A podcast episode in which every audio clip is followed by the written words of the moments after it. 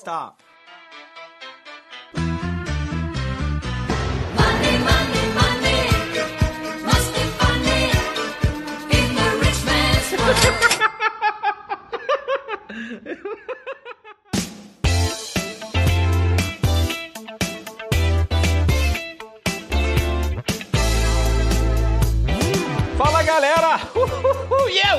Bem-vindo a mais um GavaCast, o podcast do Ganhando a Vida Doidado. É isso aí, se vocês quiserem me seguir nas mídias sociais, venha no meu Instagram, arroba e onde, onde, onde mais, no canal do YouTube, YouTube barra Ganhando a Vida Doidado. Esse aqui é o podcast de quem? De quem tá devendo dinheiro fiado no boteco e tá devendo os Corona pra pagar, pra pagar o presente de Natal. É isso aí, se você quer contratar aquele cara que te humilhou a vida inteira, esse aqui é o seu podcast.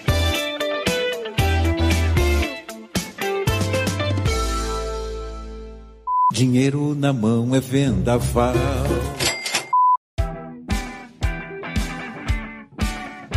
Hoje estamos aqui com um especialista de Oi BR3 e Oi BR4, GL Flix. Quem não acompanha o canal dele e quer e tá comprado em Oi, quer comprar Oi, já vai lá, ó, procura lá GL Flix e tu vai ver que é a maior comunidade para ir para Bora Bora. É isso aí, galera. É, estamos aqui também com quem? Com Rafael Hanai. E é isso aí. Bem, obrigado pela presença, GL. E ia falar para você se apresentar um pouquinho pro pessoal que, que tá aqui ouvindo a gente no podcast. Então, saudações aí aos convivas que estão no podcast do meu amigo Rick Brasil. É o cara mais maluco que eu conheci aqui na internet, o bicho é doido. E agora parece que tá enlouquecendo. Começou a comprar oi também. Será verdade? Será que não é verdade? Vamos ver isso aí já já com o pessoal. Então, GLFlix na área, só aguardando para conversar com vocês do que vocês querem saber sobre a empresa Oi. Estamos aí. GL me convenceu, galera. Pra quem não sabe, já, já deixei publicamente, eu estou comprando Oi há duas semanas, tá? Estou comprando Oi, estou com um preço médio de R$ 1,91. E, GL, só que tá chegando aqui, quer saber um pouco da história. Tipo assim, vamos tentar fazer um resuminho, até porque o episódio costuma ter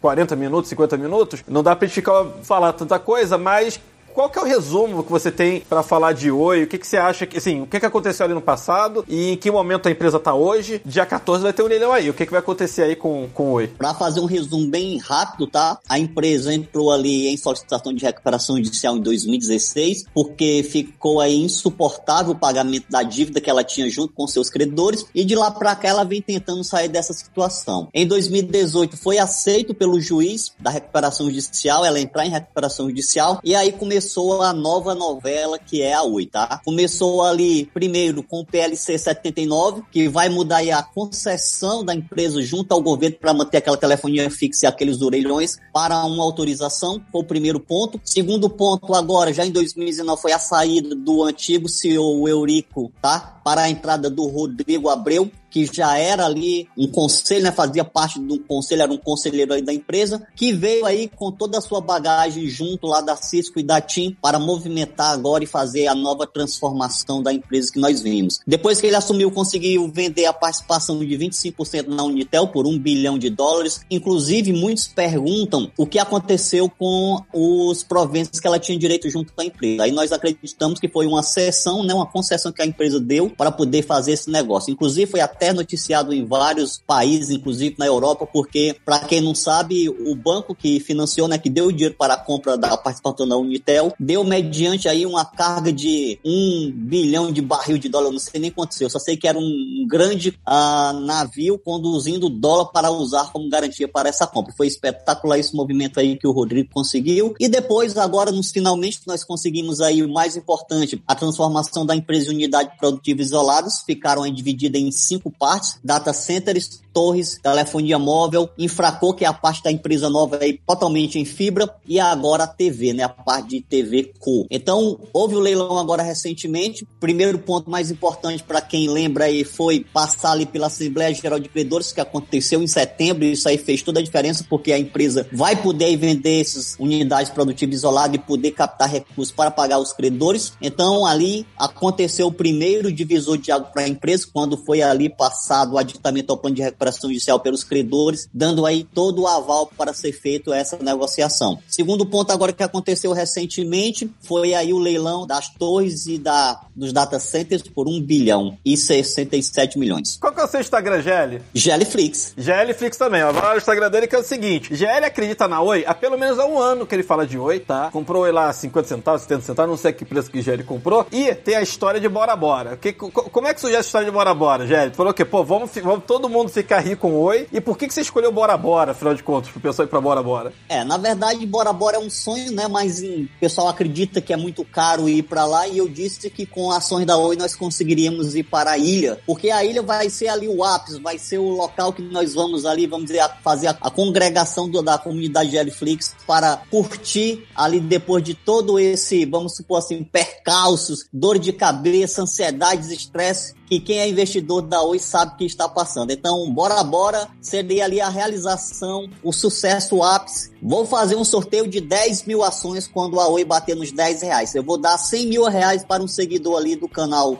do YouTube, Telegram, Instagram, que todos têm o nome Gelflix. Bom, bacana, bacana. Mas e aí, aí Bora Bora fica mais fácil. O cara saber o seguinte: e em Bora tu, tu vai, usar que celular lá em Bora Bora? Vai ter Oi? A Oi já não vai ser mais Oi, né? Já vai ser outra operadora. É uma questão que o pessoal fica perguntando, já que a empresa Oi vai vender tudo, o que é que ela vai ser, né? A empresa realmente, como a gente conhece aqui com o- esse chip da Oi, não existirá mais. Você que tem chip da Oi, você será aí um cliente da Claro, da TIM ou da Vivo e possivelmente também da Algar Telecom, que com certeza deve comprar uma participação por causa do CAD, tá? Por conselho de administração aí, ele pode intervir. O, o- o seu celular é da Oi? O meu celular é da Oi, 4G da Oi, forte aqui. Nós estamos aí falando por ele. Perfeito. Queria saber se é skin the game mesmo, né? Sempre, só compro o Oi aqui. Brincadeira.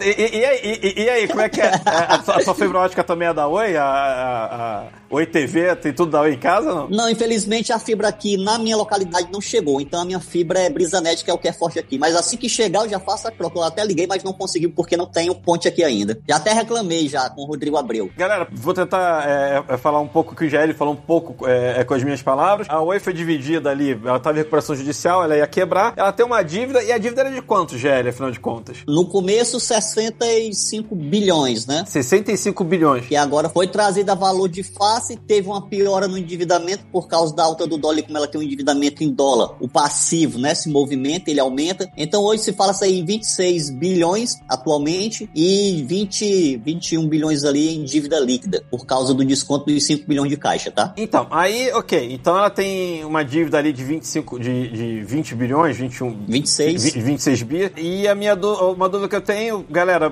pra Oi poder ir a leilão, enfim, parece que foi uma recuperação judicial. É, ela tá em recuperação judicial, foi um processo lento, pelo visto, e ela acabou não quebrando e ela tem ativos. E aí ela foi separada, até onde eu sabia, era em quatro, é, eles chamavam de unidade produtiva, não é isso? O R, é, unidade produtiva isolada. E pelo que o GL falou, já são cinco. Ou seja, é, você fatiou a empresa para ficar mais fácil de vender ela, tá? Então você vai ter a Oi Imóvel, que parece que é o maior ativo dela, ou seja, parte do Imóvel vai ser, vai ser leiloada agora, dia 14. É, a gente também é, teve é, o Data Center, que eu não sei se já foi leiloado ou não, daqui a pouco a gente vê com, com GL. Também tem a Infraco, que é a parte de, de estrutura, pelo que eu entendi, de, de fibra, se eu não me engano. A TV, que eu acho que é a parte nova, que era a parte que eu não, que eu não tava sabendo. E a parte de antenas. E eu sei que semana passada, assim, eu não sei qual dessas partes já foram vendidas. Eu sei que semana passada a Highline comprou ah, as antenas da Oi por um bilhão, alguma coisa assim, não é, GL? Exatamente, comprou por 1,65 bilhões, 1,065. E também os data centers, 325 milhões. Então, então, beleza. Então, ó, data center já foi vendido e as antenas já foram vendidas. Então, dia 14 vai ser a- o leilão da Oi Imóvel, que até onde eu sei, acho que a tem um consórcio ali da Vivo, da Oi e da Claro, já ofereceram 16,5 bilhões, eu acho, pela, pelo negócio. Vivo, Claro e TIM, oferta vinculante 16,5 bilhões e sendo stakeholders, né? Stakeholders que é o- a pessoa ali, o player que pode cobrir uma outra oferta se um outro player cobrir a oferta deles. Tá, e tem proposta pela, T- é, pela TV e pela Infracô? Pela TV não, não foi falado nada. Pela Infracô nós já contamos aí 12 players, principalmente grandes fundos, tá?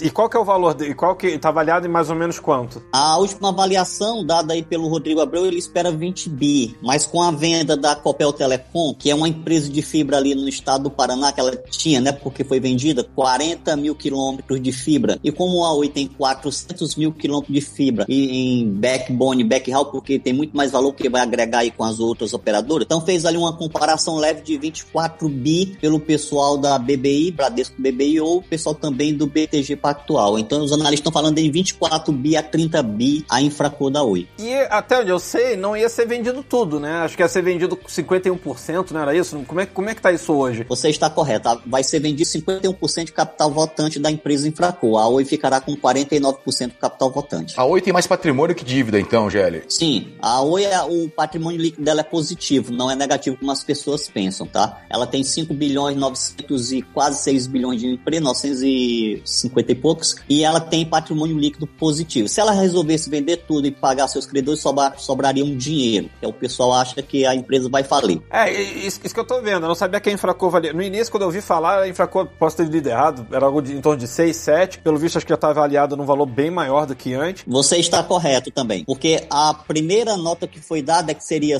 6 bilhões e meio para o comprador, tendo que investir 5, né? Sairia ali por 11 bilhões e meio. Mas só que devido à empresa já buscar player no mercado e a grande, a, vamos dizer assim, vontade desses players comprar a Infraco, eles viram que ela vale muito mais no mercado do que 12 bilhões. Ela vale aí pelo menos, no mínimo, 24, em comparação com a Telecom, com a Copel Telecom. Ou seja, só de cara aí vai entrar então na Infracô 12 bi, é, que se for metade, é, pelo menos, e mais 16 bi da imóvel. Você falou que ela tinha uma dívida de, de 20. Já, já pagou a dívida já. Já, a, a maior dívida da empresa é de 13,5 bilhões com a Anatel, que é de multas e juros, que já foi cortado para 7 bilhões e 200 milhões pela essa lei que foi votada agora recentemente, tá?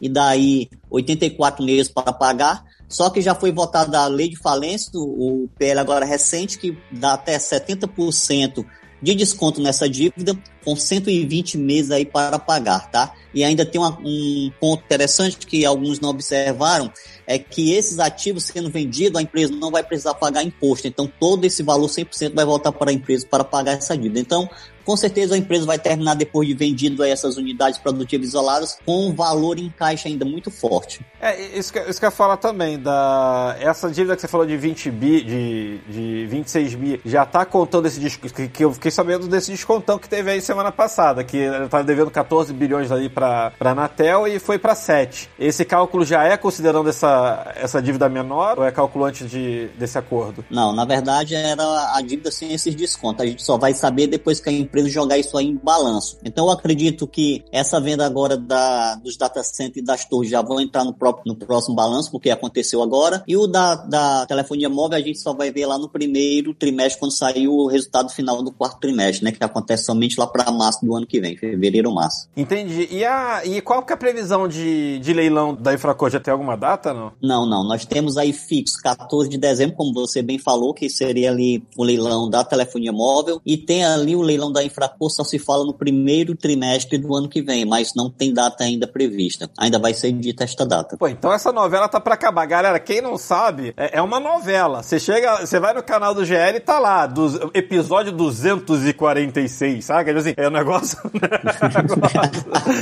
um negócio assim, a novela não termina, meu. Você começou a fazer essa novela desde quando? Que você começou no, no, no 1 ali? Faz quanto tempo que você começou essa novela de oi no canal? Eu já tô com um ano, quase um ano e meio de novela hoje já. Você praticamente vídeo todo dia, né? Porque pra ter 200 e pouco, quase todo, quando- todo dia útil ali, tu tá Eu conheço até funcionário pelo nome na empresa já. bacana, porra. Cara, inclusive você parece um funcionário de alto escalão da Oi, assim, você tem dados, pô, você tem um estudo que é, cara, isso é a diretoria da Oi falando tal, não tá?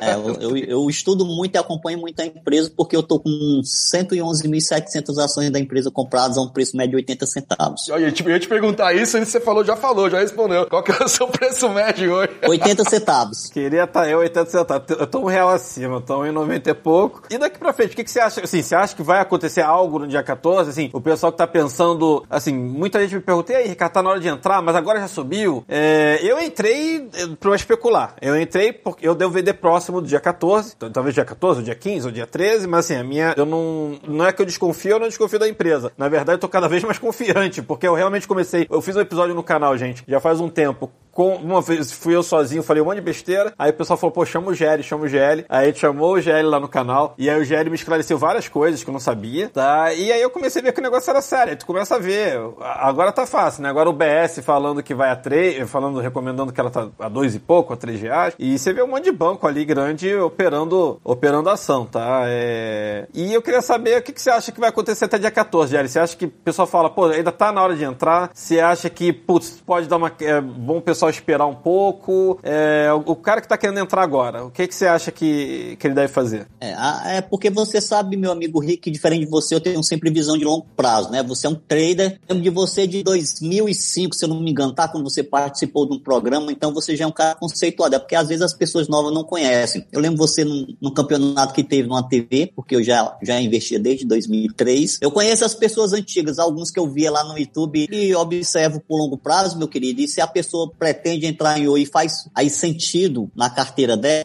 eu acredito mais para esperar ali para a saída da RJ, porque nós temos três pontos importantes, tá? Velho, só pra galera é, acostumar aqui, galera, RJ é recuperação judicial, tá? Só pra vocês entenderem.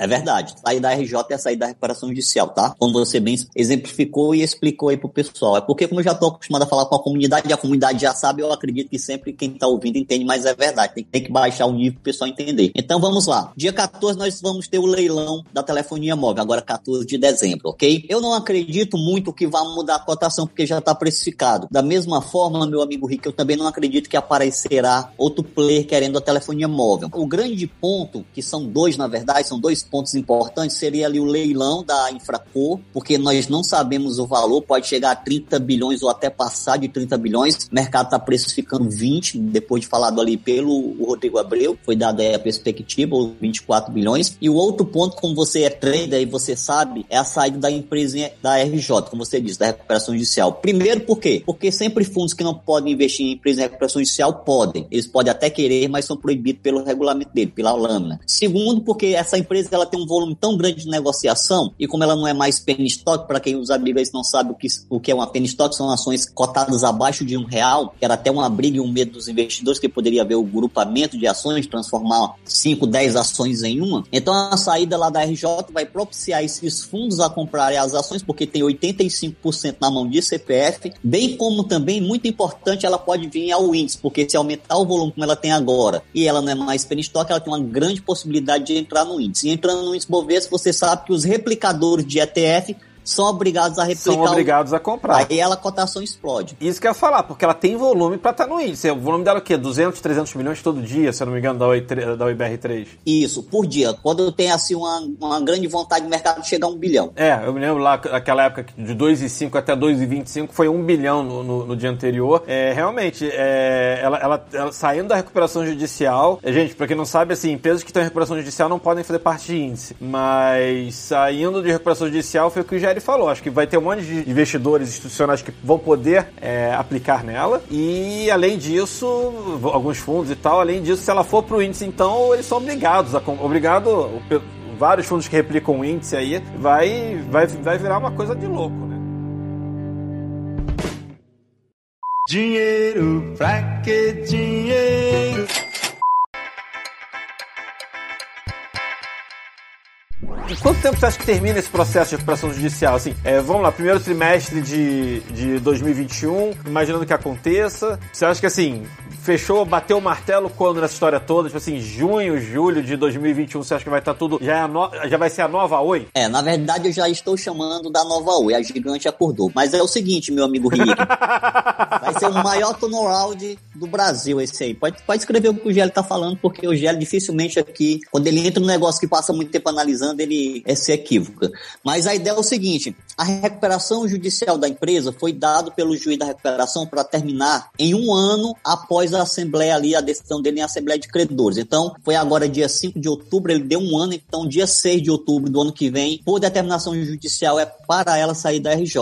Agora você tem que levar um ponto em consideração. Primeiro, a própria decisão do juiz determinou que se não estivesse, tal, ou não tivesse algum problema com a alienação de alguma unidade produtiva isolada, aí ela terminaria ali dia 6 de outubro, podendo antecipar. Se tiver algum problema na alienação, alienação é quando vende aquele ativo, aquele ativo, ou desculpa, é quando paga aquele ativo. Aquele ativo vai ser leiloado, alguém vai fazer uma grande oferta e a alienação acontecerá posterior ao leilão. Então, o player vai chegar e tá aqui, ó. Um exemplo, telefonia móvel, 16,5 milhões. Está aqui os 16,5 milhões, essa aí será alienação. Alienação, você diz, é o é o impedimento de ser vendida, né? É isso. É a venda, é, é, é o- alienação é recebimento do dinheiro pela venda. Assim que eu lhe pago, você está alienando um bem seu. Alienar é vender. Só que a gente usa aqui no termo alienação, que é, é alienar é passar para o nome de outra pessoa mediante pagamento. Então, a previsão é 6 de outubro, podendo ser antecipado ou adiado essa data, tendo em vista se tiver algum problema com as alienações. O pessoal está mais preocupando, meu amigo, é, Rafa, é sobre ali o CAD em relação à telefonia móvel, porque eles estão vendo ali, né, um monopólio. Só vai ficar com claro, TIM e Vivo pode ter um monopólio, tá? Mas saiu uma matéria, como eu repito, a Alga Telecom pode se beneficiar disso, porque pode sobrar uma parte para ela que ela vai comprar desse consórcio, claro, TIM e Vivo, para não gerar monopólio, exatamente. Então pode ser antecipado, pode ser adiado, mas a previsão 6 de outubro do ano que vem. E uma coisa que eu vi, eu não sabia que a, parece que a Oi tem não sei quantos mil credores que eu li esse, esse negócio. E eu sei que assim, os bancos, eu não sei por que, que os bancos estão querendo melar esse negócio. Existe algum risco, ó, hoje é dia, ó, esse negócio indo pro ar dia 8, 9, 10, 11, 12, 13, faltam seis dias aí pra esse leilão da, da Oi Móvel. Existe algum risco aí de,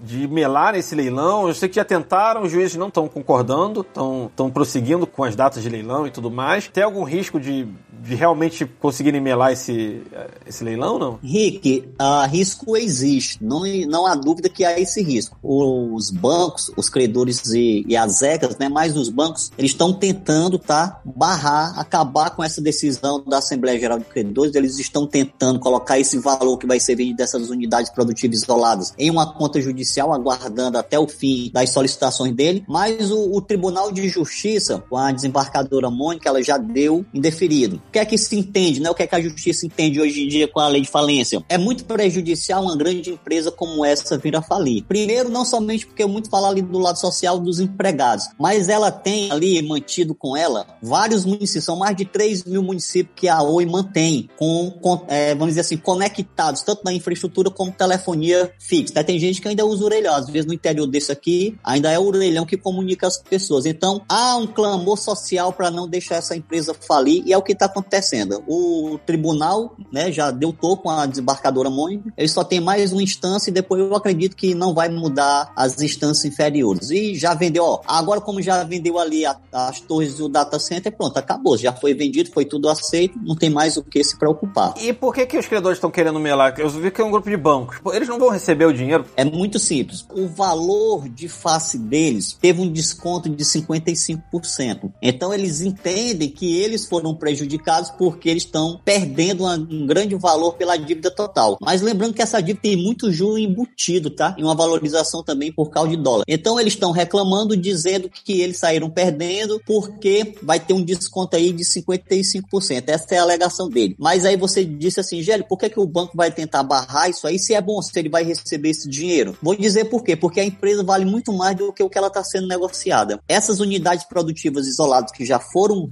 repartidas, houve um trabalho todo e já tem um comprador. Então, para os bancos, se eles eh, conseguissem que a empresa fosse à falência, eles iriam vender essa massa morta e ficar com o dinheiro todo para eles. Quem ia se quengar, como diz aqui, são os pequenos investidores do CPF. Só que a nossa sorte é que nós temos grandes fundos internacionais com posição na empresa. Então, esses grandes fundos, os Red Fund, também não deixaram aí isso acontecer, porque eles têm uma força junto, como também do mesmo tamanho que os bancos também têm força. Então, tem esse clamor social, tem a decisão da justiça que não vai, que a, a Assembleia Geral de Credores que aconteceu, ela é, ela é soberana, o juiz jamais vai mudar essa decisão de uma Assembleia, porque só para você saber, você falou do grande número, são 55 mil credores que a empresa tem. Ela tem dívida com 55 mil, vamos chamar assim, pessoas, personalidades.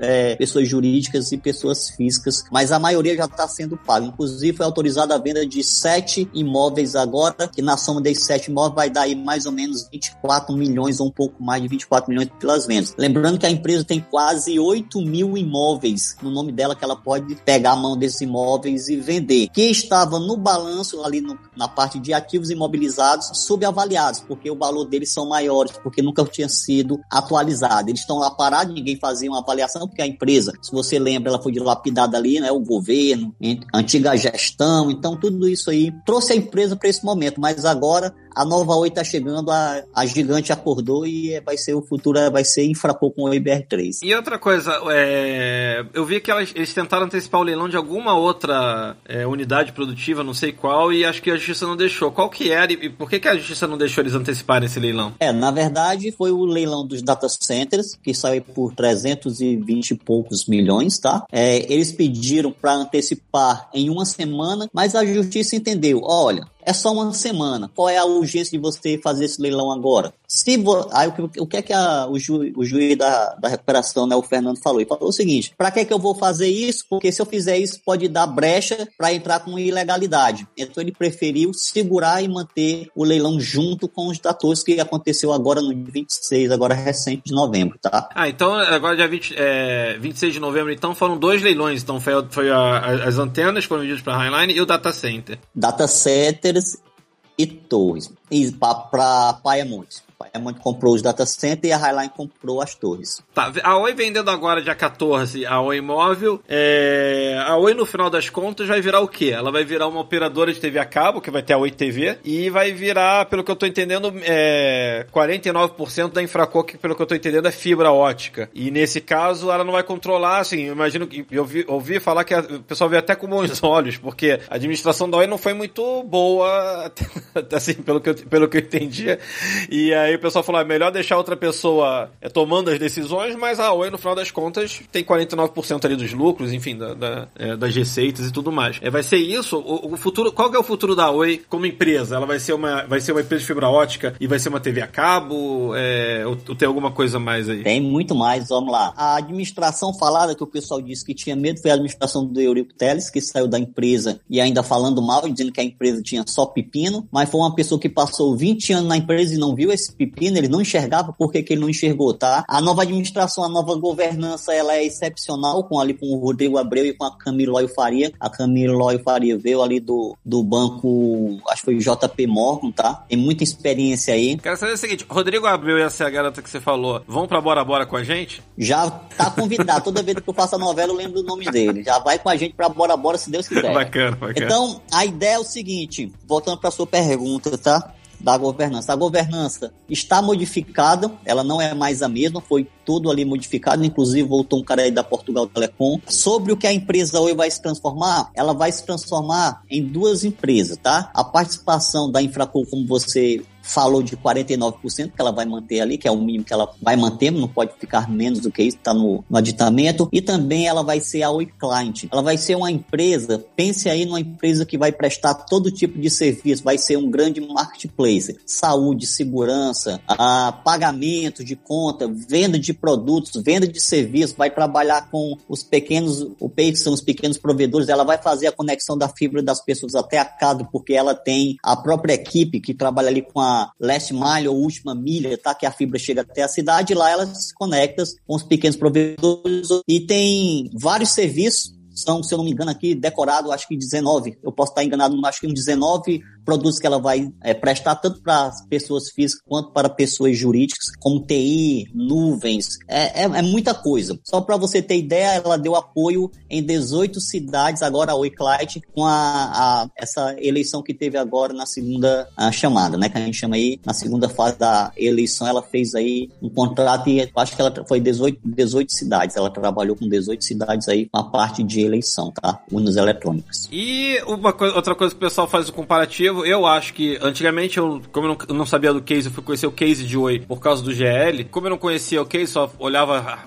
assim, chamado, sabia que estava em recuperação judicial, muita gente acha que ela tem a ver com a Varig, né? A pessoa fala, ah, ah é igual a Varig, que tá... É, o que, que você acha disso, Jair? Assim, eu acho que não tem nada a ver, né? Tipo, é, a Varig, acho que, assim, era uma empresa que, pelo que eu vejo, já tava realmente mesmo vendendo os ativos e tudo mais, é, não ia ficar positivo. Então, pra mim é uma coisa totalmente diferente. Queria saber o que, que você tem pra falar pra essa galera que fala que Oi e Varig é tudo a mesma coisa. Na verdade, não tem nada a ver. Vamos lá falar de empresa de aviação como a Varig, porque toda empresa de aviação, ela trabalha super alavancada, porque é caro manter aviões voando e no chão ainda é muito mais caro. Ela tá sempre ali a mercê do preço do petróleo por causa do combustível e também do preço do dólar. Isso aí influencia muito empresas aéreas. A Varig, à época, você é bem mais informado do que eu, você viu que a lei nasceu ali por causa da Varga, a lei das falências 2005, tá? Pra quem não sabe. A, ali, na época da Vale, não tinha essa observação da, da, vamos dizer aqui, do arcabouço jurídico sobre uma empresa em falência, o que realmente acontece quando uma, grande empresa fale, não só por perda ali de, de trabalhadores, porque influencia toda uma economia. A Oi é diferente porque a Oi tá vindo para um novo mercado. Isso aí já é realidade em outros países, que é a infraestrutura de fibra. Para chegar até tecnologia 5G no país, nós precisamos de fibra. Sem fibra não haverá 5G. Sem fibra nós não evoluímos, tá? Tecnologicamente, não adianta. Não existe uma outra a, tecnologia que possa aí bater o que a fibra é capaz de fazer com transferência de dados. Inclusive, para existir 5G, nós teremos que ter fibra. E o GSMI agora falou que até 2025 aqui no Brasil nós teremos aí 18% das pessoas utilizando 5G. E isso é um avanço muito grande, é só 18%. Imagina a totalidade quanto não vai ser. E como eu falei também para você, a, o Estado, a Anatel, vai fazer um contrato aí para passar fibra em 1.511 municípios, ao invés de gastar com 4G. E a empresa hoje não tem mais nada a ver com telefonia móvel. Sim, isso que eu queria saber. Então, assim, mesmo a, a Oi não sendo uma telefonia móvel, a chegada do 5G, aí, o governo tá adiando esse leilão do 5G, eh, todo, todo mês eles adiam o leilão. É, essa entrada do 5G, então, pra Oi, vai, pra Oi, pra Infracô ali, vai ser uma, um prato cheio, então, né? Na verdade, só haverá 5G se a Oi estiver presente com a sua fibra. Não tem fibra suficiente por 5G ainda, para você ter, é, vai ter que ser gasto ainda mais investimentos. Lembrando também que o acordo que a empresa vai fazer, a Oi Client, tá? Ela vai entrar no leilão, vai pegar faixas do 5G, porque ela vai alugar essas faixas junto com o player que comprar a participação da Infraco. A, a Oi hoje é a maior operadora de, de, de- de fibra ou não? Assim, é curioso. Acho que, imagino que sim, né? Curiosidade, ela só perde para a China, ela é a segunda maior do mundo. No Brasil, na América Latina, ela é a maior. Nossa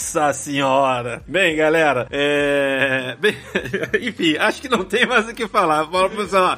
Fiquem, fiquem, fiquem atentos, dia 14. É, enfim, eu acho que esse negócio vai subir e, e talvez. Você, você acha que isso vai ser um foguete sem volta? Na hora que ela começar a subir, for pra 3, pra 4, já era. não- quem não pegou, não pega mais? É, Na verdade, já aconteceu isso. Tem amigos lá no Telegram que venderam a 50 para pegar mais embaixo, ela foi para os dois. Tem gente querendo pegar nos 98, ela já desceu até 2 e 2, não tá conseguindo mais descer, né? Você sabe muito mais do que eu que a cotação vai ter sempre essa oscilação para baixo e para cima. Se você conseguisse acertar esse time, você seria bilionário em pouco tempo. O ideal é que quem acredita na empresa é não vender e ficar posicionado. Esqueça a cotação de curto prazo. A não ser que você seja um rico Brasil. Aí você é um profissional de trader e vai acertar aí os movimentos bem mais fácil, unindo aí não só análise gráfica, como também acontecimentos através de notícias. GL, qual foi o último preço que você pagou em Whey? Uma curiosidade boba só. Você lembra? 46 centavos. Não, mas peraí, peraí. Minha compra menor. Não, não. O, o menor preço que você pagou. Desculpa, o, o, o preço mais recente que você pagou. Ah, o mais recente, um real e 56. Tu tava pegando 1,56, você tava pegando. É porque ela bateu 2,20 e voltou pra 1,56. Aí eu, Não, 1,56 tá, tá de graça, eu não vou perder a oportunidade.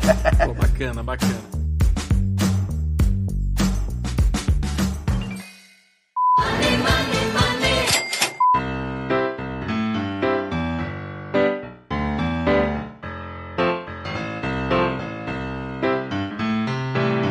A gente tá terminando aqui, mas é, que já, enfim, já, já tá estourando nosso tempo. Queria saber se tem alguma previsão, se fez algum estudo, assim, é, é uma especulação, a gente sabe que, assim, tem muita coisa pra rolar, mas você acha que ela vai ser uma boa pagadora de dividendos? Que a Oi no passado, galera, pra quem não sabe, a Oi no passado era uma mega pagadora de dividendos, era uma das queridinhas até. É, você acha que ela vai voltar a ser? Você tem uma previsão, tipo assim, ah, você acha que vai ser uma empresa que vai dar um chute? Quantos dividendos você acha que ela vai dar ao ano pra quem pegar a dois ou três reais? Eu tô com uma perspectiva de 80 centavos lá no futuro, isso 2024, 2025. Mas é o seguinte: nesse primeiro momento, quando ela sair de RJ e tudo, ela vai continuar investindo porque há necessidade de investir em fibra para longo prazo mesmo. Como ela detém 40, vai deter, né? Que ela não vendeu ainda, 49% de participação, então nós vamos ter essa participação da Infracor, que esse valor vai vir para a empresa Oi, o que não for realmente reinvestido ali na própria infra para fazer ela crescer, vai ser trazido para a empresa Oi. Se ela não tiver com o que gastar, claro, ela vai ter que investir, uma parte ela, ela vai distribuir na forma de proventos, então ela vai chegar ali talvez 2024, em 25, a pagar proventos. Mas o ápice mesmo deve ser depois dessa data, quando a fibra realmente estiver já toda passada e não tiver mais tão grande investimentos ainda, porque o CAPEX para passar fibra ainda é muito alto. CAPEX, para quem não sabe, é investimento, tá, pessoal? Pegar dinheiro de caixa e passar fibra, infraestrutura. Mas eu tô acreditando na cotação a 10 reais. Aí você vai dizer assim, por que, Gelli, né? Você quer saber por que a cotação vai chegar a 10 reais? Vamos lá. É, quero saber o que vai chegar em 10 reais. Vamos lá. Segundo a estimativa do Rodrigo Abreu, a Oi Client vai ter ali um EBITDA de 2,5 bilhões, tá? Então, a Oi Client 2,5 bilhões. A Infraco, o ápice dela, estão falando ali em 5 bilhões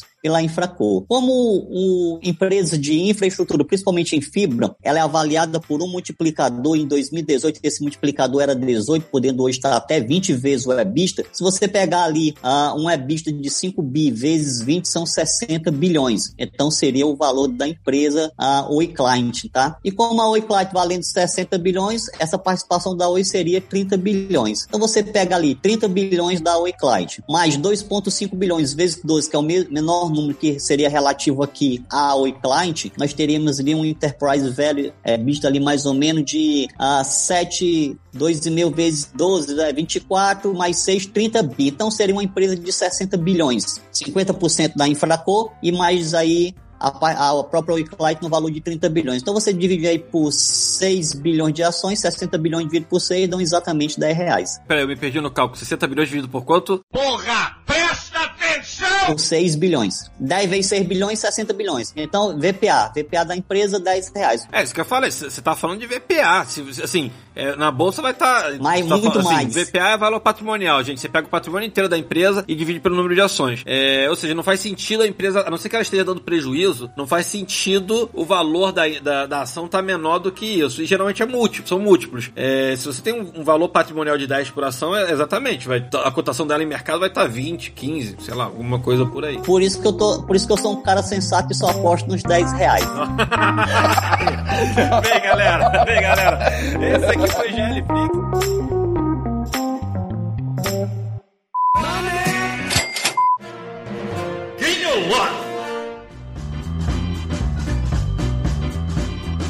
Bem, galera, agora vamos para o nosso Game or Loss. Vamos lá, GL. Anatel, Gain, Vivo Telefônica. loss, BMF, loss. Timp 3. Pode se beneficiar com a compra da participação, então é gain.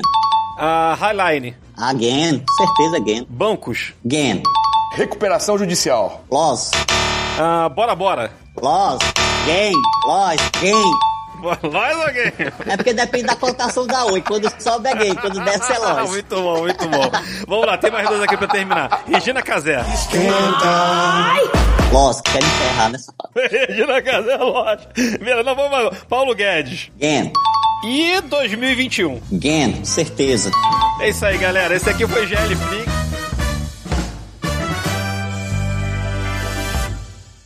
Dinheiro na mão é vendaval. E, Gelli, tem uma última mensagem pra falar pra galera e tudo mais. Pode deixar suas mensagens finais. Meu, espero que esse papo tenha sido bacana pra todo mundo. Quem não conhece o case de hoje, deu pra entender alguma coisa. Se tiver dúvida, ó, vai lá no canal do GL que tem 200 e, e sei lá, daqui a pouco são 300 episódios desse negócio, meu irmão. É igual é o GL Flix mesmo, igual a Netflix. Fica lá, bicho. Fica a semana inteira assistindo aquele negócio. GL, é, muito obrigado. Deixa aí as palavras finais com você. Ah, eu que agradeço ao convite aí do grande Henrique Brasil, do Ganhando a Vida Doidado, pra quem não conhece aí no YouTube, tá, pessoal? E o que eu posso dizer pra vocês é que se você realmente quer vir para o mundo dos investimentos, o mundo aí da renda variável, estude, tá? Busque referências, pessoas que realmente têm tempo, entendem do que estão falando. Você pode buscar até analista através ali dos seus demonstrativos de resultado para aprender como analisar, mas busque conhecimento. É, peraí, agora eu vou fazer um jabá pro GL, que é o seguinte, por mais que pegue analista e tudo mais, eu andei vendo muita gente, agora tá fácil falar de oi, mas desde o início, eu acho que das poucas pessoas ali que realmente foi a fundo na empresa e tudo mais, foi o GL, tá, gente? Foi o GL que, assim, tá vendo esse case há dois, três anos, não sei quanto tempo que ele tá acompanhando, ganhando. E, enfim, você pensar em investimento, é, às vezes mais faz sentido você ficar craque numa ação, numa, numa única empresa, do que você ficar tradando 50 empresas diferentes, ficar que nem um maluco aí que ganha numa, perde na outra e tudo mais. Às vezes faz, muito mais sentido você ficar especialista numa empresa, galera. E o GL, ó, é, agora todo mundo tá. O que eu falei, agora ficou fácil falar. Agora tá todo mundo é, sabendo mais ou menos o que aconteceu e tal. É, galera, enfim, parabéns, GL, pelo trabalho, pelo. Você não só pesquisou, como você também popularizou essa história. Tipo assim, acho que muita gente no início deve ter, enfim, deve ter falado mal, deve, você deve ter tido algumas críticas e tudo mais, mas a grande verdade é que você pode pegar um monte de casos de análise aí, eu acho que você deu banho eh, no passado aí, você deu banho em relação a Oi, acho que você deu banho em muita casa de análise aí. É, na verdade, a, a- o que você falou é a mais pura verdade. Se você quer aprender uma empresa, você tem que se debruçar. Tem que entrar na empresa, pegar os documentos, levantar, ver quem são os seus controladores, quem são os seus sócios majoritários, quem administra essa empresa, o que está acontecendo. Aí você entende com a empresa. Mas, voltando ao fundo que eu ia finalizar pro pessoal, é que perguntaram se eu era maluco por entrar em renda variável. Então, a frase mais correta é: você acha que você será uma pessoa sã se você trabalhar 35 anos para uma outra pessoa para se aposentar recebendo INSS, a maior pirâmide brasileira que existe? Lembre-se, cinco pessoas pagando para ter um aposentado, tá? Daqui a 30 anos, quem sabe se você vai conseguir ser aquela pessoa que os outros estarão pagando. Então, tome os investimentos para as mãos de vocês, tenham educação financeira e busque referências aí sobre investimentos. Geliflix é um para luz. Bacana, galera. Bem, espero que vocês tenham curtido. Muito obrigado, GL. Vou encerrar aqui o nosso episódio. Galera, acesse lá o canal do GL, GLFlix. Me acessem também no, no Instagram ali, Ricardo Brasil Lopes, o Ganhando a Vida Doidado. E por hoje, vocês já sabem, pregão encerrado. Uhul, yeah!